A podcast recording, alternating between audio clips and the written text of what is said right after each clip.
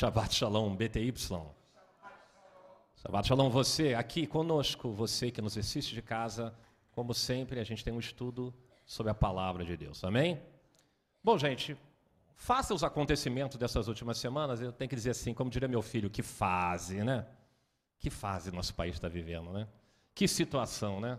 Há mais ou menos três semanas atrás, o pior problema que existia era o roubo de cargas de caminhão, não era?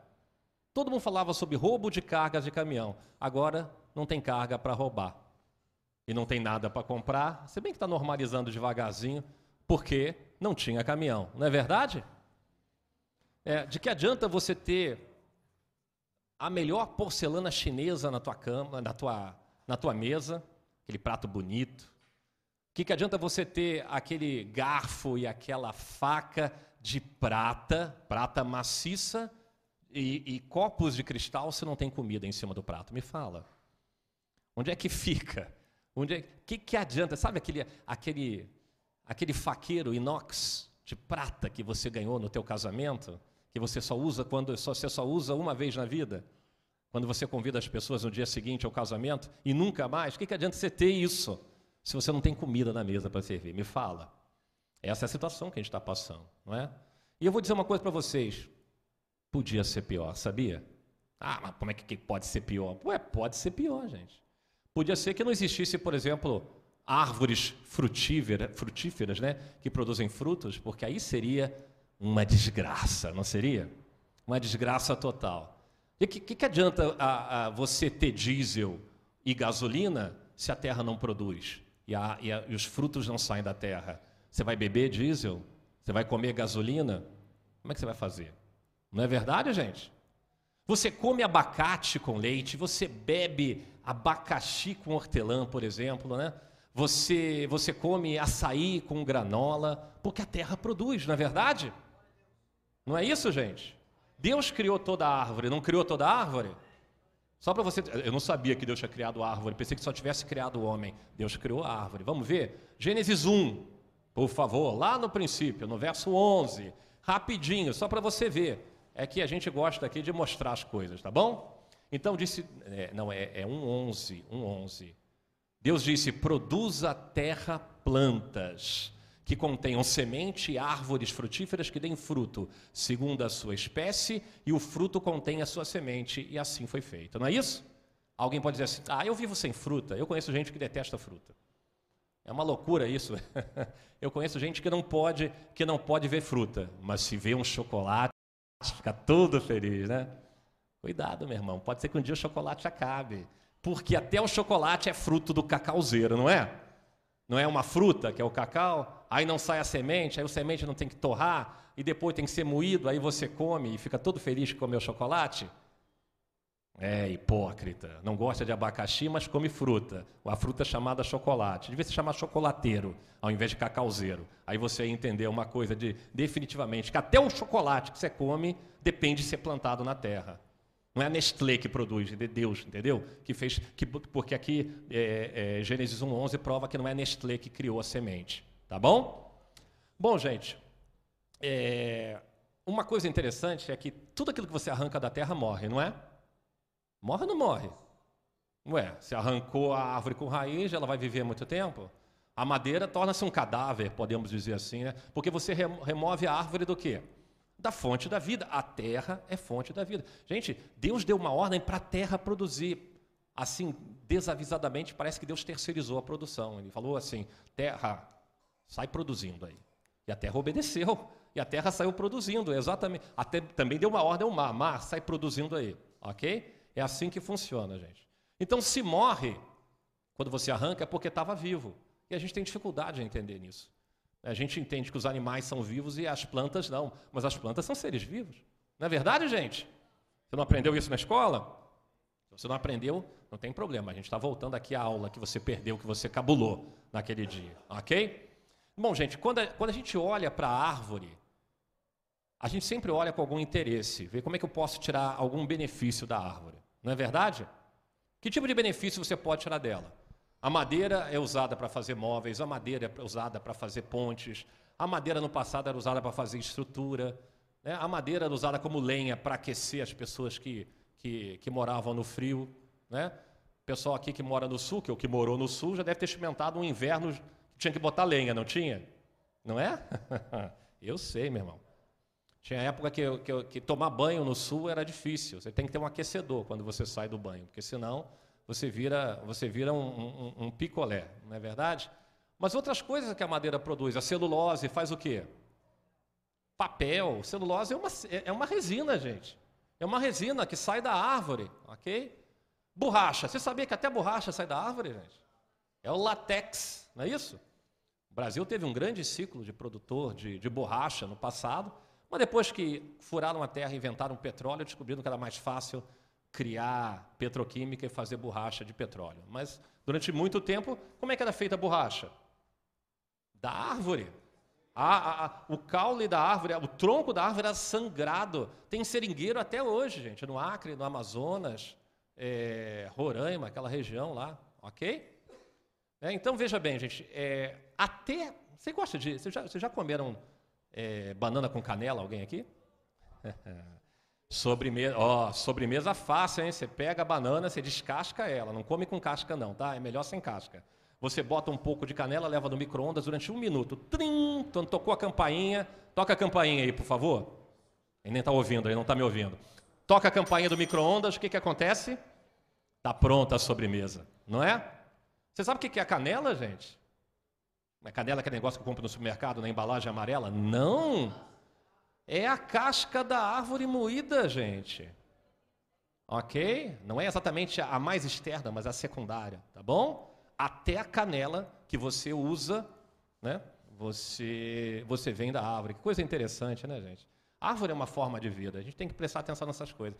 O mais incrível, gente, é que a árvore se comunica.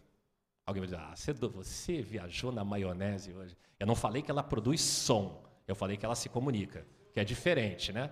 Se bem que quando o vento sopra, os galhos começam a balançar, mas isso não é árvore falando, é o vento, ok? É o vento. E, e uma coisa interessante é que a árvore marca a presença dela a, é, através de, do cheiro. Através do cheiro.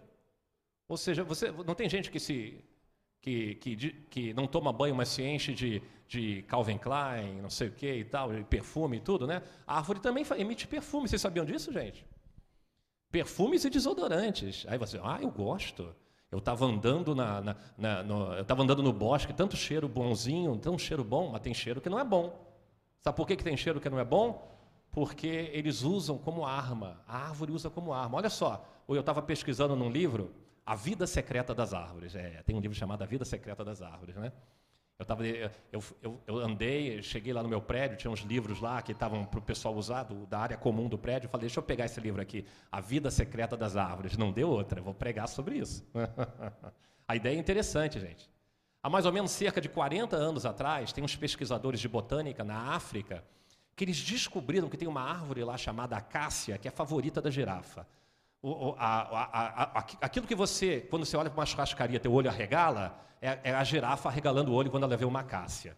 Ela, lá no alto da copa, ela vê aquelas folhas viscosas e ela se aproxima e ela começa das suas dentadas e começa a comer bastante daquelas folhas. Só que quando a árvore percebeu que chegou a girafa, ela começa a liberar uma toxina.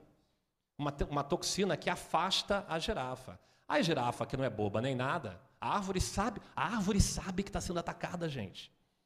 E a girafa sabe que a árvore sabe que está sendo atacada. Aí a girafa anda 100 metros de distância, foge daquele bosque, vai para um outro bosque e ataca mais uma outra árvore. Porque em cadeia, uma árvore vai soltando e liberando aquele gás chamado etileno, e é, é, é todas elas se comunicam. Olha só, pintou sujeira no pedaço. A girafa comilona chegou aqui. Eu fico me lembrando daquele filme Madagascar, né? A, a, girafa comedora chegou aqui. E todas as árvores do bosque começam a liberar etileno, etileno, etileno, que, re, que faz com que a, a girafa. Aí a, a, a girafa que é malandra, ela procura um outro bosque, gente. Olha só. Olha o que Deus criou, que você nem imagina que criou, não é? É, gente. As árvores começam a liberar perfume, começam a liberar cheiro. São os truques, né? Os truques de Deus. Olha só como o mundo animal, o mundo é, vegetal, ele interage. A, a, ponto da girafa, ela buscar um bosque e ela só comer é, contra o vento e não a favor do vento. Porque caso o gás seja liberado, para que o vento não leve para o resto das árvores. Até isso a girafa sabe. A girafa faz assim, ó. Opa, a favor do vento é aquela árvore ali. Contra o vento aquela outra. Eu vou naquela outra. Meu diretor disse: para. Ele entendeu quando eu exagero. Então, olha só. Gente, árvore é uma vida complexa. Para a gente aqui do nosso prédio, fazer com que a água da rua suba até a caixa d'água, a gente tem que apertar um botão e ligar o quê? A bomba d'água. Gente, cadê a bomba d'água da árvore? Porque a raiz está pegando água da terra e está levando até lá em cima. Até isso Deus fez um esquema de bombeamento que você não consegue encontrar bomba d'água. Eu desafio a você a cortar uma árvore, não faz isso com a, tua, com a pobre da árvore, não. Mas acredita em mim, não tem bomba d'água na árvore. Elas sobem por microdutos e vai subindo, e vai subindo, a água consegue chegar até o alto. Gente, que criação é essa que Deus fez, cara? Não é? Não é impressionante, gente? A árvore sabe até se, se a larva comeu a folha chamando todos os carros, chamando todos os carros. No setor 4, que é do, do Gualho 6, tem uma, tem uma, tem uma, como é que se chama? Uma larva comendo uma folha. Liberem agora o gás, o gás paralisante. Shhh, peguem essa larva. É loucura, gente. É assim que funciona o negócio, gente. Assim que funciona o nosso o negócio. Bom, introdução, né? Agora vamos entrar na palavra de Deus. Quando Deus criou o mundo, uma das primeiras coisas que aparece no capítulo é, é, 1 de Gênesis, no Éden, é capítulo 1 ou capítulo 2, não me lembro, é que ele, é que ele cria duas árvores. Vocês já ouviram falar nisso? Não é, gente? E a história da figueira, a figueira. Vocês já ouviram falar em figueira? Vocês já comeram figo alguma vez na vida? Não é muito popular na minha casa. Eu também não comi muitas vezes, já comi desidratado, mas a figueira é uma coisa bem interessante. Deus coloca no meio, no meio do jardim, eu sei que vocês lembram dessa história, a árvore da vida né, e a árvore do, do conhecimento do bem e do mal. Não é isso? Eu vou falar sobre a história da figueira aqui. Adão podia comer de todas as árvores que tinham no jardim, devia ser bastante árvore, tá? Mas tinha uma árvore só que ele não podia comer. Qual era o nome? A árvore do conhecimento do bem e do mal. Eu tentando me lembrar em hebraico como é que é, eu acho que é Etz Ladat. Eu não sei se é isso, mas enfim, ela existe em português, como eu te falei, árvore do conhecimento do bem e do mal. Então ele poderia comer, exceto essa, né? Porque se ele comesse, diz em Gênesis no capítulo 2 que se comeres dessa árvore, do fruto dessa árvore, certamente morrerás. Ok? Não é isso? Aí veio a serpente com aquele papo, aquela conversa mole típica de político, né? A serpente chega, ah, não sei o que, tem um novo para você. Qual o nome desse partido? 77, né? Enfim. É, tem, tem. Como é que se chama isso? Agora partido não tem mais sigla, né? Eles mudaram agora, né? Como é que se chama os nomes dos partidos agora? Um se chama Novo, o outro se chama, como é que é? Aquele da Marina, que eu me esqueci? Podemos, né? Nome do partido Podemos. Ah, tá bom, Podemos, né? Aí chega lá a serpente, que devia ser cabo eleitoral de, de algum político, foi treinada na política brasileira, aí foi para o Éden, né? cheio, cheio, cheio de promessa eleitoral, chegou para Eva e disse, Eva, vai nessa não, pode comer. Vai lá e come, você vai se dar bem, não é isso? Aí quando ela foi lá e deu aquela dentada, uh, abriu o olhão, falou, Adão, dá mó onda isso, Adão foi lá, nhaque. Aí eles abriram os olhos, quando eles abriram os olhos, falei, epa, nós estamos pelados, o que, que aconteceu? não é? Porque diz o seguinte, Gênesis 3,7, vamos ver? 3, 7. Os olhos dos dois se abriram e perceberam que estavam nus.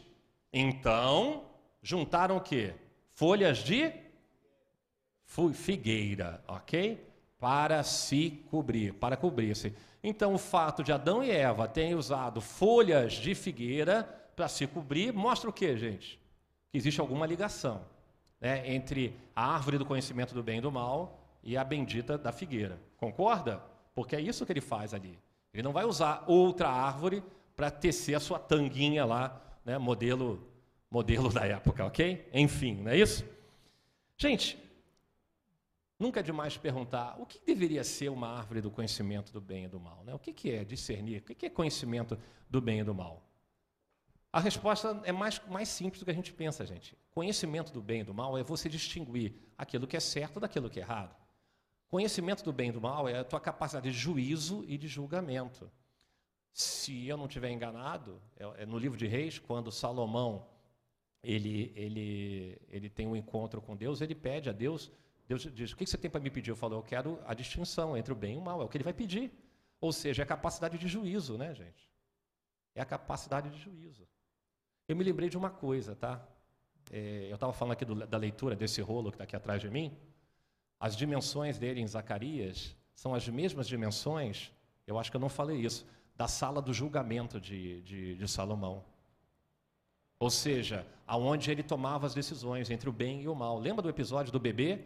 Tinham duas mulheres que pariram dois filhos simultaneamente. Um dos bebês morre. E aí as, as mulheres ficam discutindo. Eu sou a mãe dele. A outra fala, não é não. Eu sou a mãe dele. Não é não. Aí a, a, o Salomão pega, pega o quê? Pega a espada. Tá bom, agora eu vou saber quem é a mãe. Quando ele vai cortar a criança, a mãe verdadeira diz, não, não, não, não, não mata não, dá para ela. Aí ele diz, não, você é a verdadeira mãe. Não é isso? Por que, que eu falei isso, hein? Eu perdi o, perdi o fio da meada aqui. As dimensões, as dimensões aqui da, da, da, da do, do, da Torá que aparecem em Zacarias são as mesmas dimensões, das mesmas dimensões da sala do trono de, de Salomão. A sala do trono de Salomão não é, não é para o bobo da corte ficar se exibindo, não, e para malabares, malabarismo, não. A sala do corte, da corte de Salomão era a sala do juízo, a sala do julgamento, onde estava o que ser, que era o trono dele e onde ele fazia a distinção entre o bem e o mal, que foi o discernimento que foi dado. Amém? Essa é a questão da árvore do conhecimento do bem e do mal, só para a gente entender. Ok? Então, olha só, continuando aqui, gente, só para seguir aqui a sequência que eu, que eu anotei aqui. Então, é, é, é, o bem e o mal, a distinção entre o bem e o mal é discernimento, é também uma amostra de maturidade, é aquilo que a gente precisa. Discernimento de espíritos. Discernir o que é certo e o que é errado. Isso é uma coisa fundamental. E é uma das coisas. Se Salomão clamou como a coisa principal sobre a vida dele, se você está clamando por coisas, meu irmão, você está clamando pela coisa errada. Ok? Siga o exemplo de Salomão. Ele clamou pelo certo. Ele só não tinha. Ele tinha problema com o rabo de saia. Essa era outra história. Mas na hora de pedir, ele pediu certo. De verdade. Deus se agradou disso. Outra coisa, gente, que, que, é, que é importante, a gente pensa assim, ah, que distinguir o bom do, do, do mal, saber o que é certo e o que é errado é uma coisa simples. Quem falou para você que você consegue distinguir com facilidade o que é certo e o que é errado? Quem é você? Resolve esse embrólio da Petrobras aí. Me diz se você consegue saber o que é certo e o que é errado país virado de cabeça para baixo. Ninguém consegue, gente. Você não sabe o que é certo e o que é errado, porque você não sabe qual é a mente de Deus, a menos que Ele revele por você. Que Ele revele para você, não é isso? Se você recusa o discernimento de Deus e você confia no teu próprio julgamento, você tomou uma decisão de autonomia, de dependência de Deus, e isso é maldição, vocês estão entendendo? A maldição não está no fato de você comer, você dizer, Deus, eu não preciso do Senhor para discernir. Eu tenho capacidade de discernir sozinho. Eu sei, eu sei o que é certo e o que é errado. Né? Eu sou melhor do que Salomão. Aí você vai tomar a pior decisão da tua vida porque você fica debaixo de maldição, ok? Você tem que entender, gente, que para dar fruto você tem que estar enxertado na árvore. Por isso que Jesus, Yeshua, ele fala assim, né? eu sou a videira, sem mim nada podeis o quê? Você não pode fazer nada. Você não consegue discernir, você não consegue fazer coisa alguma sem ele. E, é por isso a necessidade de estar inserido né, numa árvore, que é a árvore que geralmente a gente, a gente sempre olha para a videira e esquece aqui na questão da figueira. Ok? Vocês lembram do Jonas, aquele que, que se contrapôs a Deus e disse: Eu não vou dar profecia nenhuma, e resolveu fugir para a Europa? Ele foi fazer um tour pela Europa e uma baleia engoliu ele? Não foi? Aí a baleia, a baleia falou: Jonas, tu é indigesto mesmo. E, pum, vomitou ele na praia. Aí ele teve que ir para Nínive. É. Onde eu posso me esconder de Deus? Eu não consigo me esconder de Deus. Aí ele foi lá para Nínive é, levar a mensagem de Deus, que é uma mensagem de juízo e julgamento sobre a cidade de Nínive. Para surpresa de, de Jonas, a população de Nínive ela se arrependeu. Ela se arrependeu, ela se arrependeu dos seus pecados aceitou a palavra, a palavra profética. E tem uma hora que, que Deus vai falar para Jonas, naquele episódio daquela árvore que cresce para proteger ele do sol, não sei se vocês lembram disso, e Deus vai repreender ele dizendo o seguinte: é, Poxa, Jonas, você não tem compaixão do povo de Nínive, você tem compaixão dessa árvore aqui, mas você não tem compaixão do povo de Nínive? Deus fala para ele assim: ó, esse povo não sabe diferenciar a mão esquerda da mão direita, lembra disso? Distinguir a mão esquerda da mão direita. Imagina você tá, se você não sabe o que é esquerda e direita, que confusão dirigir um carro, né, gente? Usando um GPS, tipo Google Maps ou Waze, né? né? Se fosse, fosse em São Paulo, ele, ele ia dizer assim, né? Siga pela esquerda. Permaneça na esquerda. Após a rotatória, ande 100 metros e vire à direita. Isso é Campinas, São Paulo, né? porque não tem rotatória no Rio de Janeiro, não é verdade? não é? Se você vai seguir esquerda e direita, você vai chegar a algum lugar. Se você não consegue distinguir a esquerda da direita, você vai chegar aonde? A lugar nenhum. Não é verdade, gente? Então, é, o que eu quero lembrar vocês é né, que a gente tem que saber o caminho. Você sabia, agora, é, mais um pouquinho, se aprofundando mais nesse assunto de árvores, que me interessa muito, e eu creio que vocês vão ficar surpresos com isso, pelo fato de que Deus diz que a gente precisa ser frutífero como árvore. Presta, presta atenção, gente.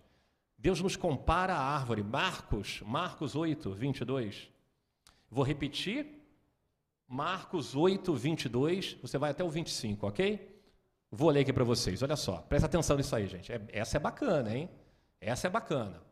E eles foram para Betsaida e algumas pessoas trouxeram um cego a Jesus, suplicando que ele tocasse nele. Ele tomou o cego pela mão e o levou para fora do, do povoado. Depois de cuspir nos olhos do homem e impor-lhe as mãos, Jesus perguntou: Você está vendo alguma coisa? Sabe aquele negócio de oculista, quando você vai fazer exame de visão? O cara bota aquele óculos, teu, aquele negócio de, é, de, nos teus olhos, ele vai trocando as lentes Aí diz que ele quer ver qual é o teu grau de miopia, ou o teu grau de astigmatismo, ou seja lá o que, que você tem nos olhos. E ele pergunta, o que, que você está enxergando? Aí você com o olhinho apertadinho, você diz, eu estou enxergando duas árvores.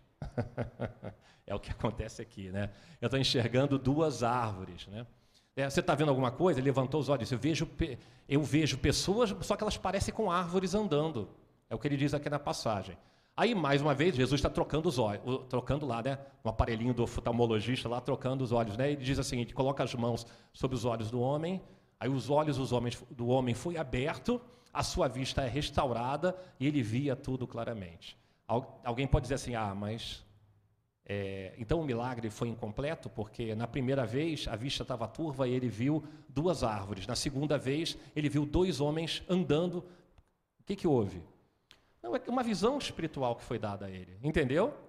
Porque Deus quer que você seja frutífero como a árvore. Ele estava na primeira vez com a visão espiritual aberta. Porque quando a árvore não produz é, fruto, você não agrada a Deus. O homem é comparado à árvore. E o que, que acontece quando o homem não produz frutos, gente? O machado fica ao pé da. Né? Pega lá o machado e corta a árvore. Não é isso, gente? Por que, que você corta a árvore? É, gente. Por que você corta a árvore? Se a árvore não está dando fruto, então pelo menos use a madeira para te aquecer, para fazer móvel, para fazer alguma coisa. Não é isso? Por isso a árvore é cortada, é isso que ele está falando. Né? Isso foi o que João Batista falou. Tá? Aliás, vamos ver então, né? É, Lucas, Lucas 3, Lucas 3, de 7 a 11. Lucas 3, de 7 a 11. Foi João Batista que falou isso. Olha só.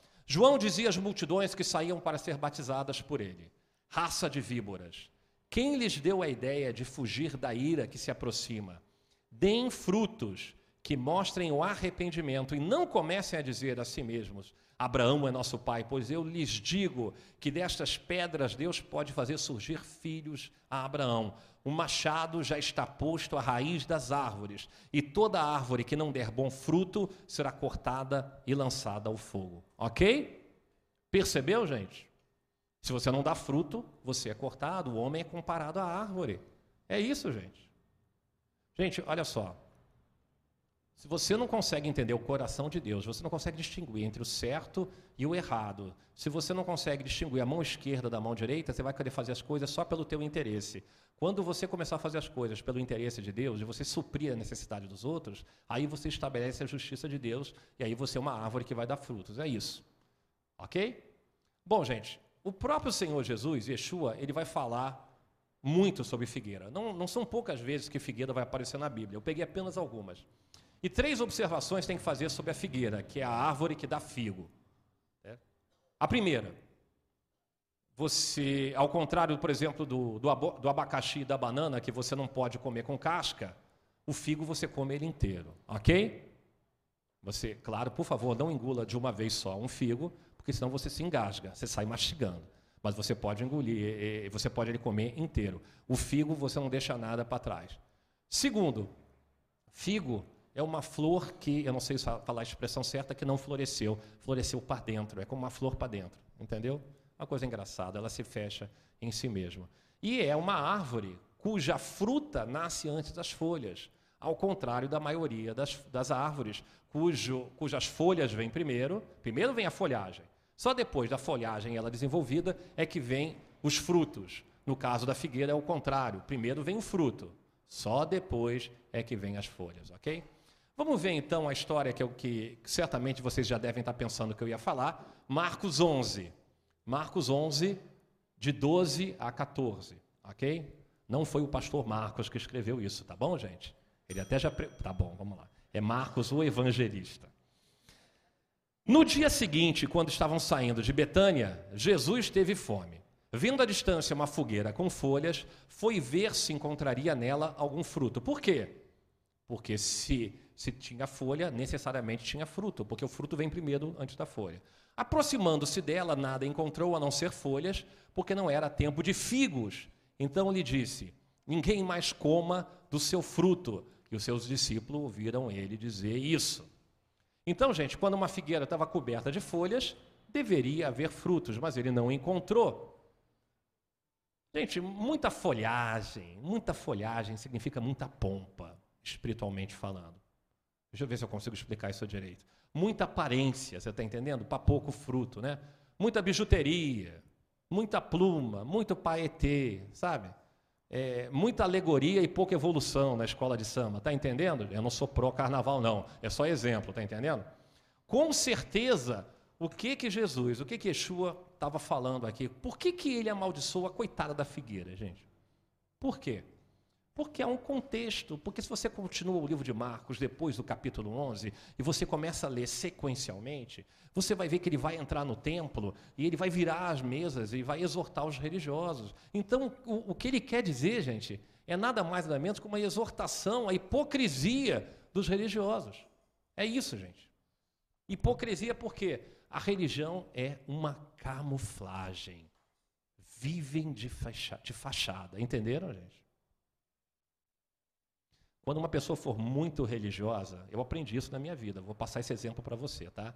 Quando uma pessoa é muito religiosa, muito cheia de liturgia, muito cheia de gueri-gueri, batata, pode ter certeza que tem uma coisa errada com ela. Tem algo escondido que um dia vai ser revelado. Vai por mim. Vai por mim. Quando a pessoa é exageradamente, exageradamente religiosa e tem uma pompa, né? Parece um padre falando, oh, blá, blá, blá, blá, blá, blá, anda, não sei o quê. Muita pompa, Pode ter certeza tem alguma coisa escondida. Pode ter alguma coisa escondida. Religião é uma camuflagem, gente. Muito talito, muito tefilim, entendeu? Talito é o chale, tá, gente? Que vocês me viram usando aqui agora na leitura. Tefilim é, é um. Ah, depois eu explico o que é tefilim. Mateus 23, 5. Vou levar uma hora para explicar o que é filactérios. Olha só. Mateus 23, 5.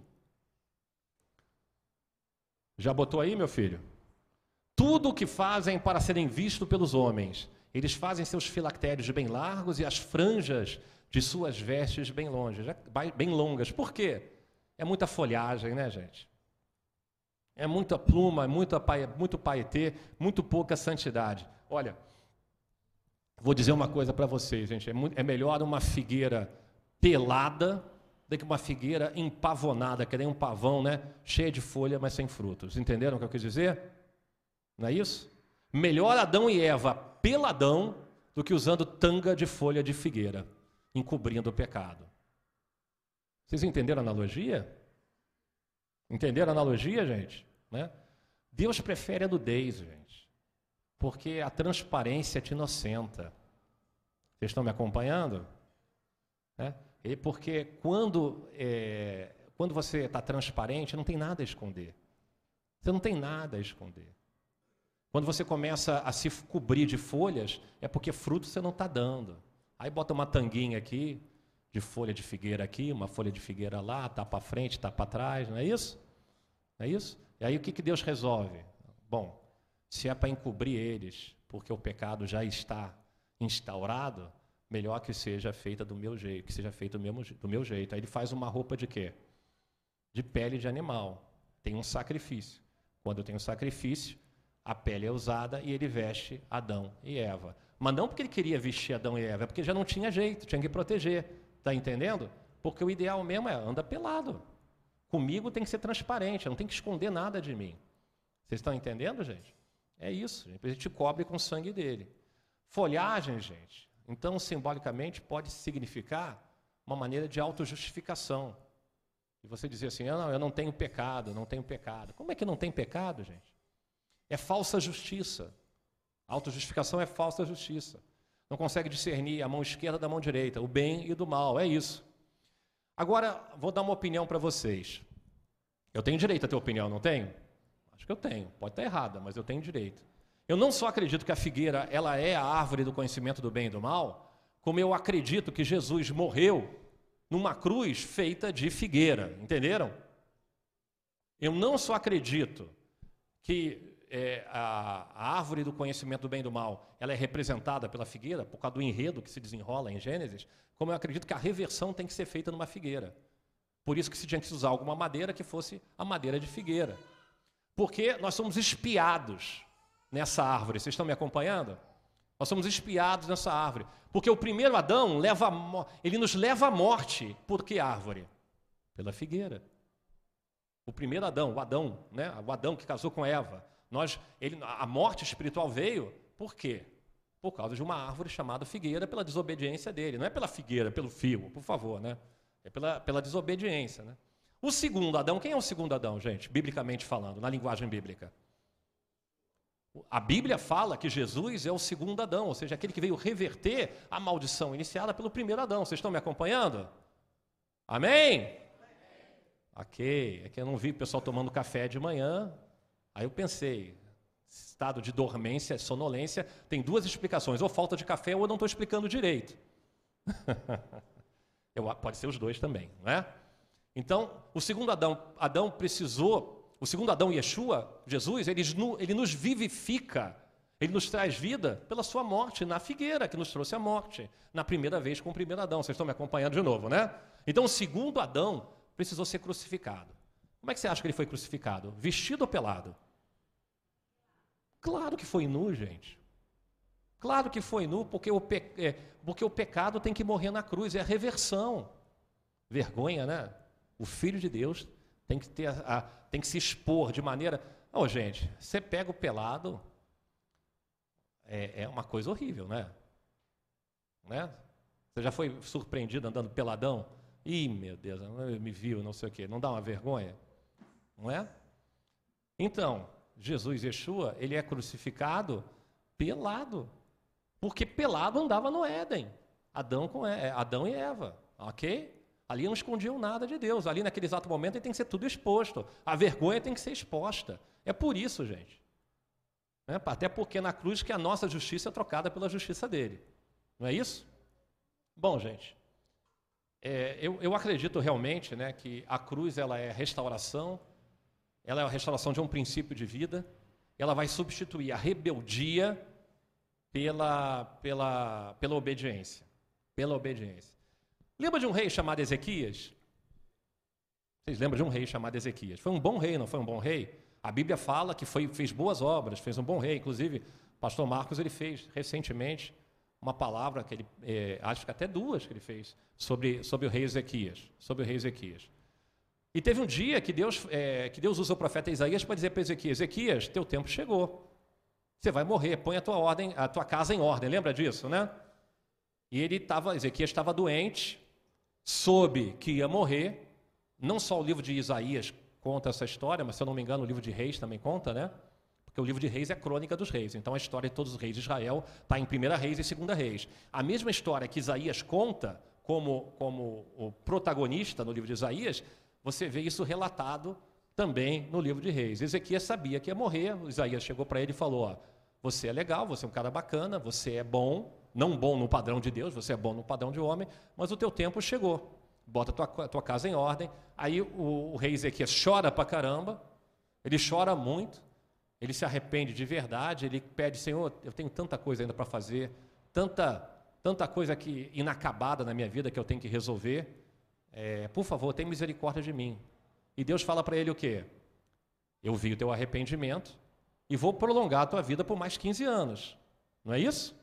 Palavra que foi dada que ia prolongar. Só que as feridas estavam abertas na barriga dele. Ele estava com úlcera ou câncer, eu não sei o que, que era.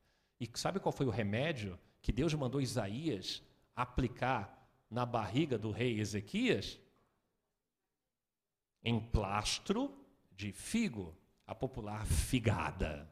Ok? Não tem bananada, não tem, não tem marrom glacê, não tem essas coisas todas boas, né? Figo, pasta de figo. Pegou pasta de figo. Devia estar com feridas purulentas, né? Saindo para fora, porque não foi uma cirurgia. Quer dizer, o rei devia estar com buracos na barriga e o Senhor mandou: vou passar a pasta de figo. Ok? Já é um prenúncio do quê? Da reversão da maldição, gente. Da reversão da maldição, que é o que Jesus faz na cruz. Eu sei que, e você também sabe que Ezequias é antes de Jesus. Eu não estou dizendo o contrário, mas já está apontando profeticamente. Ok? Entenderam, né? Deus ouviu a oração dele, e, e, e eu creio também que foi uma oração é, em que ele não pede as coisas pessoais. Ele, ele, Deus sondou o coração dele, sabe que o intuito dele era a justiça de Deus e cuidar do povo de Israel. Eu tenho certeza disso. Bom, ok? Então, reversão da maldição do Éden, como a gente falou aqui.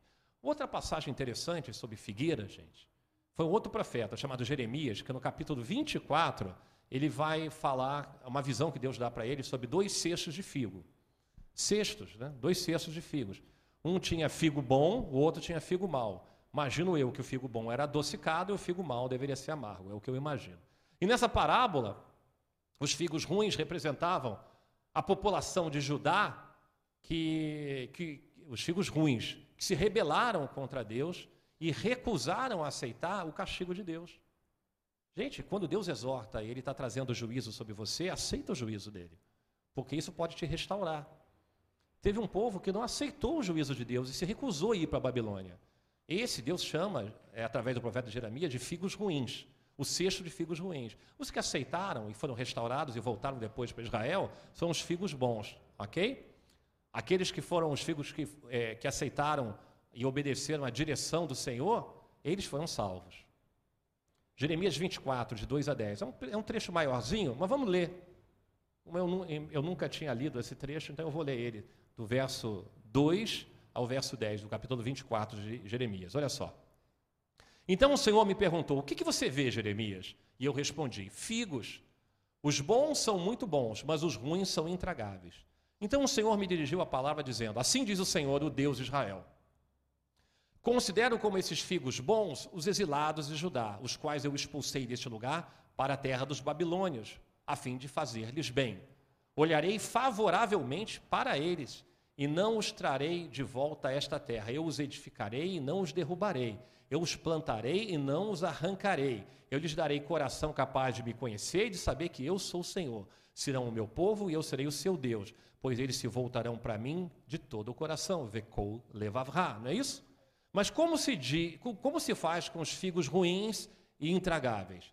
Assim diz o Senhor: assim lhe darei com Zedequias, rei de Judá, e com os líderes e com os sobreviventes de Jerusalém, tanto os que permanecerem nesta terra, como aqueles que vivem no Egito. Eu os tornarei objeto de terror, serão uma afronta, servirão de exemplo, né, ridículo e maldição, enviarei contra eles a guerra, a fome, a peste, até que sejam eliminados da terra, que dei a, ele, que dei a eles aos seus antepassados. Ok?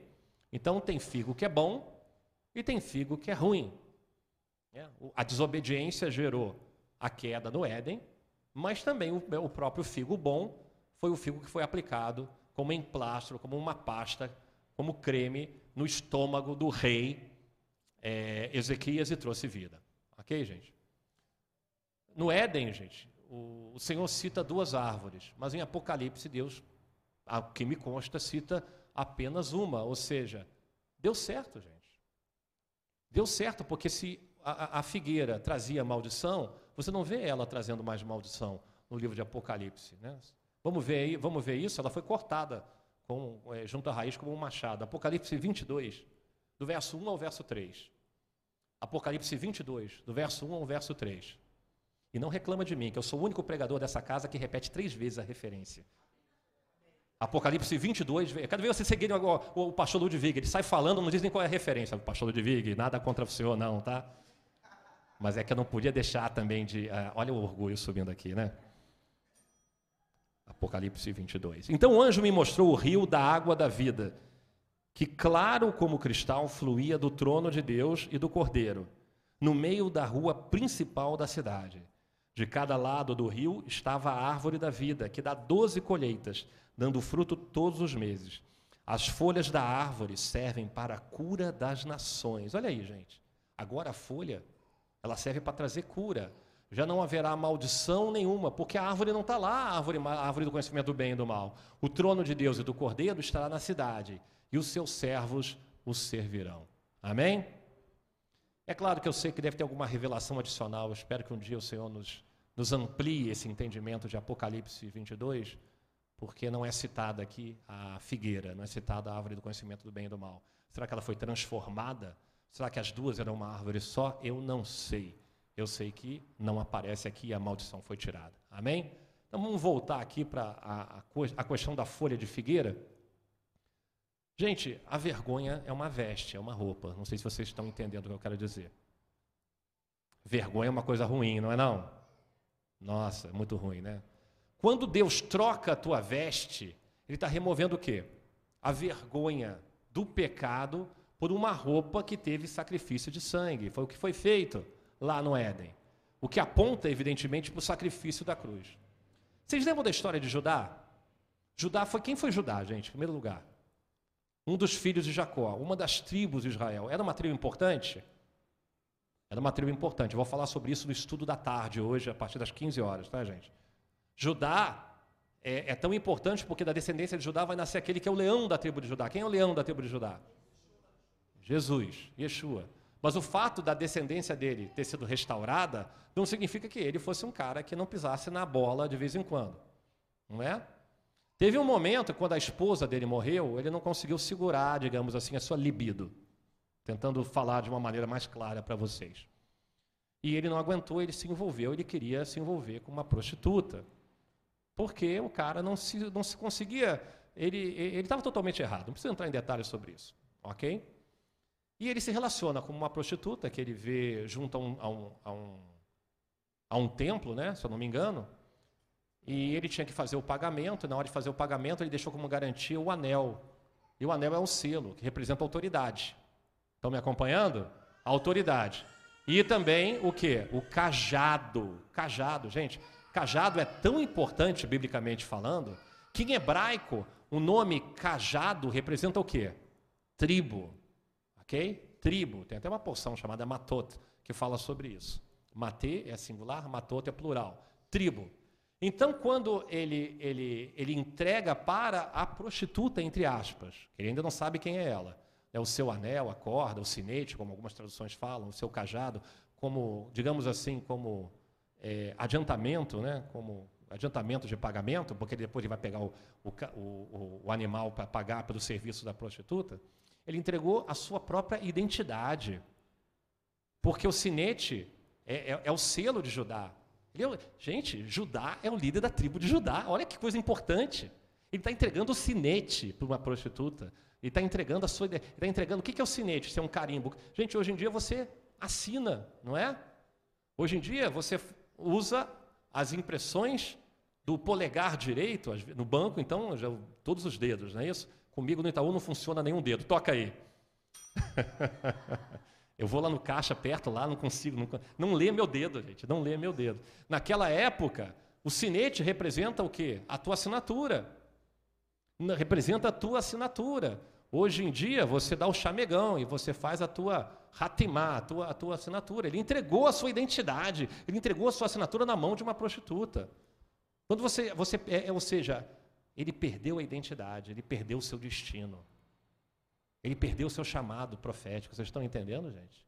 Aí ele se relaciona com. Deus vai resolver isso? O que, é que você acha? Claro que vai resolver. Ele ficou preocupado com o quê? Com a reputação dele. Porque se... Alguém viu aí a prostituta que estava aqui ontem, que eu quero pegar os meus bens que eu deixei com ela, que eu tenho que pagar ela pelo serviço? Né? Megafone, ajudar andando. Alô, atenção, atenção, aqui fala ajudar. Estou procurando a prostituta de cabelos cacheados que estava aqui no templo. Eu me relacionei com ela ontem à noite e quero pegar de volta o meu, o meu, o meu selo. Ele ficou com vergonha da reputação dele. Não deixa com ela. Deixa com ela, senão vão descobrir que eu pisei na bola, que eu sou um figo ruim. Ok? Então, o que, que acontece, gente? Ele descobre que a nora dele estava engravidada, tinha engravidado. Que absurdo! A minha nora engravidou. Como pôde fazer isso? E a reputação da minha família? E o meu nome de Judá? Como é que fica? Apedrejem-na, apedrejem-na. Né? Joguem pedra, joga pedra na Geni, não é isso? Aí ó, a Geni mandou avisar. Isso é uma música, tá, gente? Desculpa, eu até usado o nome aqui. É uma música antiga e tal, de Chico Buarque, desculpa ter usado. Mas manda chamar a Nora. Manda chamar a Nora. E a Nora diz: Olha, quem me engravidou era o dono desse anel desse sinete e desse cajado. Aí ele, oi, véi, ai, ai, ai, ai, ai. Essa mulher, ai meu Deus do céu, agora, agora a casa caiu, todo mundo descobriu que fui eu. É, meu irmão, vergonha, né? Reputação. Ele querendo proteger a reputação. Aí o que, que ele diz? O que, que ele fala? Ela é mais justa do que eu. Eu sou um trapo de imundície. Essa mulher é mais justa do que eu e eu estava condenando ela à morte. Que Deus me condene à morte. Não, ele não falou isso, Deus me condene à morte. Mas ele deve ter passado pela cabeça dele. Aí o que, que ela devolve para ele? Tudo bem, sogro, você não foi justo comigo, mas toma de volta aqui o teu anel, a tua corda e o que? O teu, o teu cajado. Voltou, o que, que acontece profeticamente? Ele voltou à sua verdadeira identidade e o seu destino profético. E de quebra, ela gerou a um filho. Se eu não me engano, é Pérez, não é isso? E Pérez vai gerar a descendência que vai chegar a, a, a Jesus. Você pode ler isso no livro de Mateus. Ok? Então foi devolvido a identidade e, é, e o futuro profético da tribo de Judá, porque Yeshua ia nascer como? Como leão da tribo de Judá. Se não nasce aquele, aquela criança fruto dessa relação, digamos assim, quase, na verdade não é quase não, ela é uma relação incestuosa, biblicamente falando, tá, gente? É, proíbe. Nasce de uma relação, digamos assim, incestuosa, ok? É isso, gente. É isso. O, como diz a profecia, o cetro não se afastará de Judá, e ela lhe dá um filho e devolve os três elementos. Gente, homens de honra tem prazer em restaurar a honra dos outros. Ok? Homens de honra têm o prazer em devolver honra.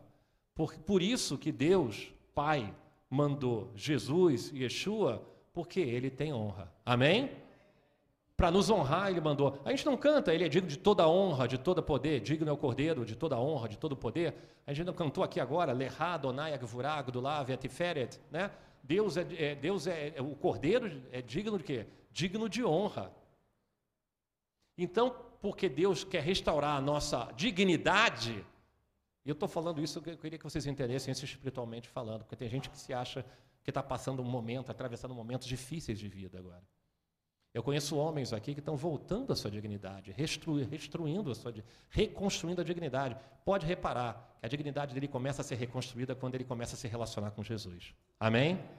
A única maneira de você voltar a ser um homem de honra é se restaurar com Jesus. Vocês estão me ouvindo? Eu, eu, eu tenho certeza que o pessoal daqui do Segunda Viva está entendendo isso. Que são dos projetos da casa. Você só torna-se um homem de honra através de Yeshua. Porque Deus enviou seu filho para nos restaurar a honra. E todos nós precisamos ter a honra restaurada. Porque, meu irmão, não se envergonhe muito, não. Sabe por quê? Porque eu tenho coisas para me envergonhar e todo mundo sentado nessa cadeira tem coisas para se envergonhar. E o pessoal que está em casa assistindo tem coisas para se envergonhar. Todos nós envergonhamos a Deus em pensamentos, em atos, em falas, em coisas que a gente fez. Todos nós só podemos ser dignificados através daquele que veio nos trazer honra, que é o Senhor Jesus. Você lembra daquela mulher, gente? Aquela mulher que foi aos pés do Senhor? Ela não teve que se quebrar toda diante dele? E ela não quebra um vaso? É um, é um vaso, ela, ah, mas ela abaixo. Ela abaixo, mas é um, é um vaso. Ela quebrou um vaso e foi aos pés do Senhor. Ela jogou o quê? É o melhor perfume nos pés dele, não é isso? E ainda vai secar os pés dele com o quê? Com os próprios, com os meus cabelos, não é isso? Com os cabelos. Ou seja, o que aconteceu ali, gente?